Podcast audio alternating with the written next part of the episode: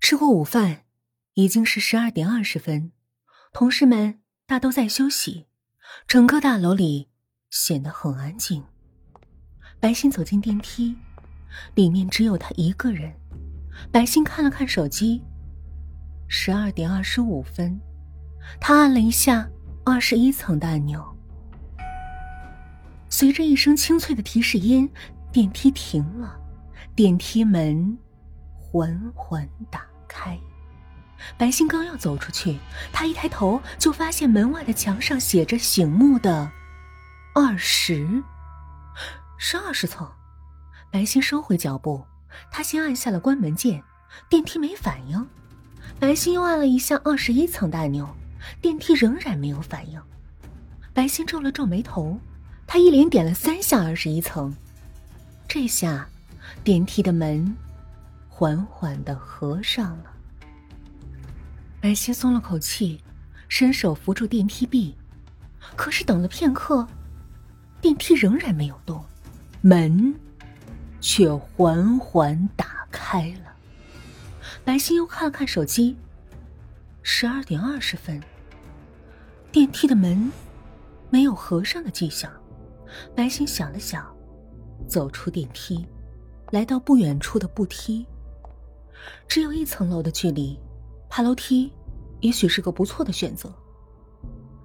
楼梯间的门显然并不经常开合。它略微显得有些厚重。白昕吃力的拉开门，顿时一股冷风吹了进来，白昕不由自主的打了个寒战。一瞬间，第一天下午喝咖啡时刘云云的话在耳边响起：“就在两年前，在一个漆黑的午夜，在二十层通往二十一层的楼道里，公司的总裁秘书。”割腕自杀了！哎呦，那个血呀，滴滴答答，黏黏糊糊，淌满了整个楼道。他的眼前浮现出刘云云那阴阳怪气的兰花指，那做出滴血手势的兰花指。要是放在以前，一层楼的距离，白昕抬脚就到。根本不会把刘云云的话放在心上，可是最近一段时间来怪事频发，让他不得不琢磨起刘云云的这番话。这是在二十层，通往二十一层的楼道里，这么多层楼梯，电梯为什么偏偏坏在这一层？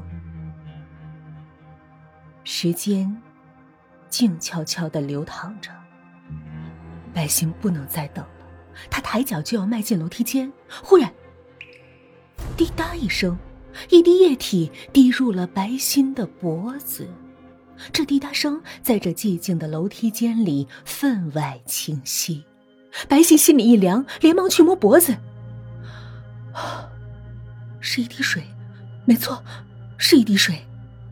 可白昕在这一滴水里，却仿佛嗅出了丝丝血腥味儿。他刚刚迈出的脚步不由得又缩了回来，两个声音在脑海里不停的喊着：“走，还是不走？”就在这时，在这清脆的铃声里，电梯的门缓缓关上了。白昕条件反射般冲向电梯，他按下向上的按钮，门又缓缓打开了。白昕立刻走了进去，按下了二十一层的按钮。电梯随即向上升起，随着又一声脆响，二十一层终于出现在眼前。白昕摸了摸额角渗出的冷汗，他快步走出电梯，按照房间门前的提示，很快找到了总裁办公室。白昕整理了一下心情。有些忐忑的按下了门铃，门很快开了，一个四十多岁的中年男人出现在白昕面前，他冲白昕笑了笑，热情的招呼道：“是白昕吧？来，快请进。”白昕微微打量了一下眼前的男人，只见他一米八五左右的身材，虎背熊腰，一身休闲打扮，脸上的笑容却是很有亲和力。白昕记得在公司的画廊里见过李总的照片，正是眼前的这个男人。不过，要不是在公司，白昕还真不太敢贸然一个人走进这么个素不相识的彪形大汉的房间。房间里的陈设显得十分简洁，除了一张普通的、略大些的办公桌和几个文件柜、会客用的沙发和茶几之外，就只有几盆绿植和装点在靠门一侧墙上的仿真藤蔓。李总请白昕在茶几旁的沙发前坐下，他自己则坐在白昕的对面。这个举动让白昕觉得压力一轻。在他的印象中，像这种大老板都是坐在长长办公桌后宽大的老板椅中，而自己应该是坐在对面的一张小板凳上。李总这个举动显然赢得了白欣的好感。茶几上摆着一套精致的功夫茶具，李总一边熟练的泡着茶，一边和白欣聊着天。白欣啊，你到公司十二天了吧？白欣一愣。他仔细想了想，才肯定的说：“哦，是啊，今天刚好是第十二天。李总，您居然……”李总哈哈笑了起来：“呵呵，我怎么能记不住呢？在我们公司啊，十来天就接单一千万的人，只有过两个，一个就是我太太，另一个……”就是你，白心脸一红，他连忙说：“李总，您太过奖了，您太太一定是位贤内助，不是我这种初出茅庐的黄毛丫头能比的。我能接这个单，主要还是运气好。”李总点了点头：“嗯，年轻人不骄不躁，很有前途啊。白心啊，你说说看，你是怎么进了我们公司的？”这句话仿佛打开了白昕回忆的闸门。他把近一个多月来奔波求职、屡屡碰壁，到偶然间接到公司人力资源总监的电话，面试时表现不佳却意外被录用的经过，完完整整的说了一遍。李总一边听，一边思索着。茶几上飘起了普洱茶氤氲的香气。李总问：“白昕。”你知道为什么你前几次的面试表现很好，一到公司高层那里却都卡住了吗？这个问题正是白心多日来的困惑。他真诚的请教着李总：“这个问题也是一直让我百思不得其解，您能告诉我？我真是太感谢了。”李总笑了笑，递给白心一杯茶。哼。茶王树曾经创下六十八万一公斤的天价。我的茶叶虽然比不上茶王树，但也相差无几。你先尝尝看吧。白昕吓了一大跳，几十万元一公斤的茶叶，他只在新闻里看过。他有些诚惶诚恐的接过了茶杯，小心翼翼的呷了一小口。白昕不太懂茶。只觉得一股普洱茶特有的苦涩充满口腔，随即却有一股淡淡的香气在口鼻间环绕。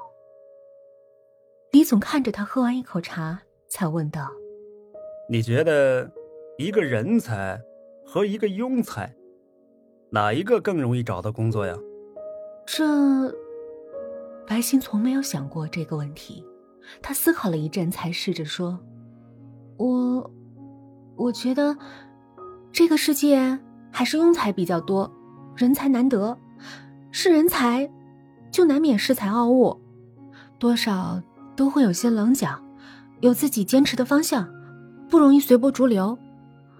而且古人说过：“千里马常有，而伯乐不常有。”所以这么看来，还是庸才找工作更容易些。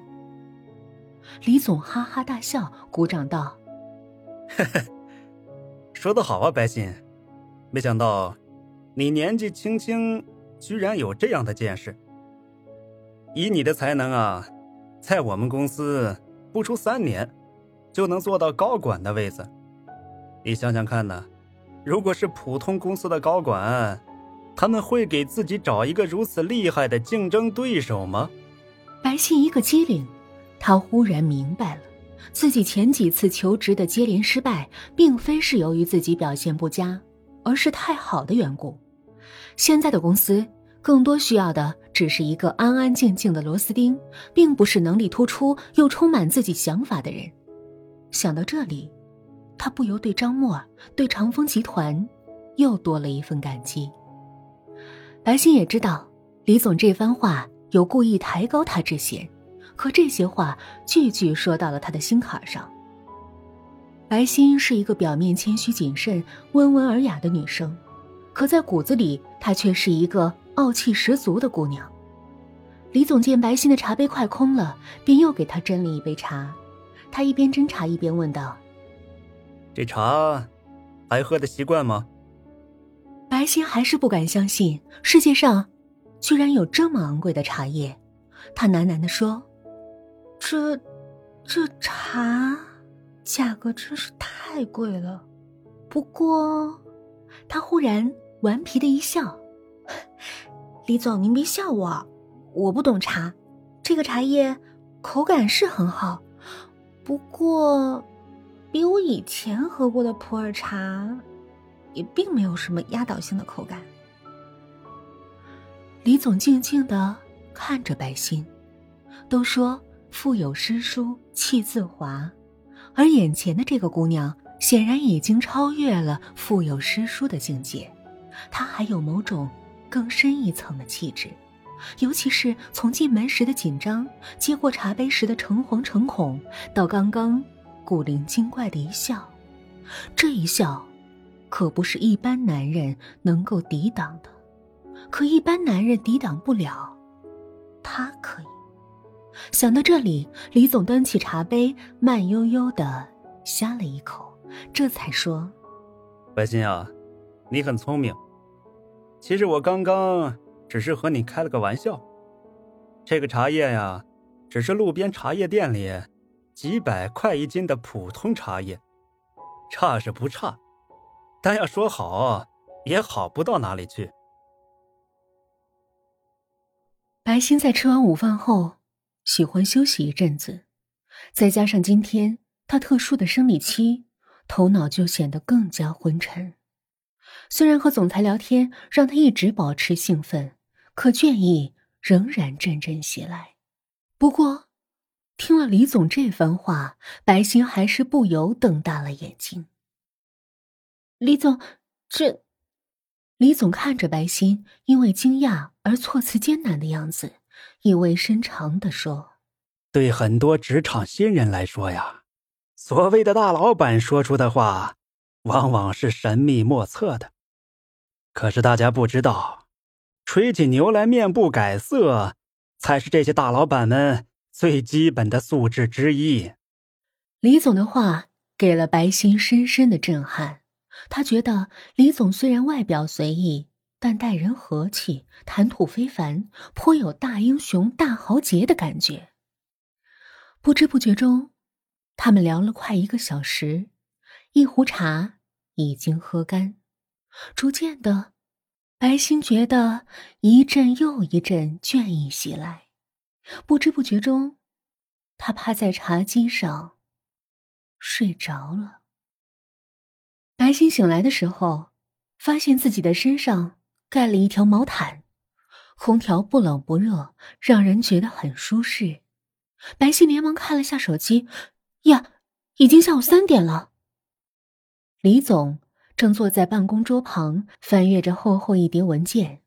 白昕诚惶诚恐的站起来。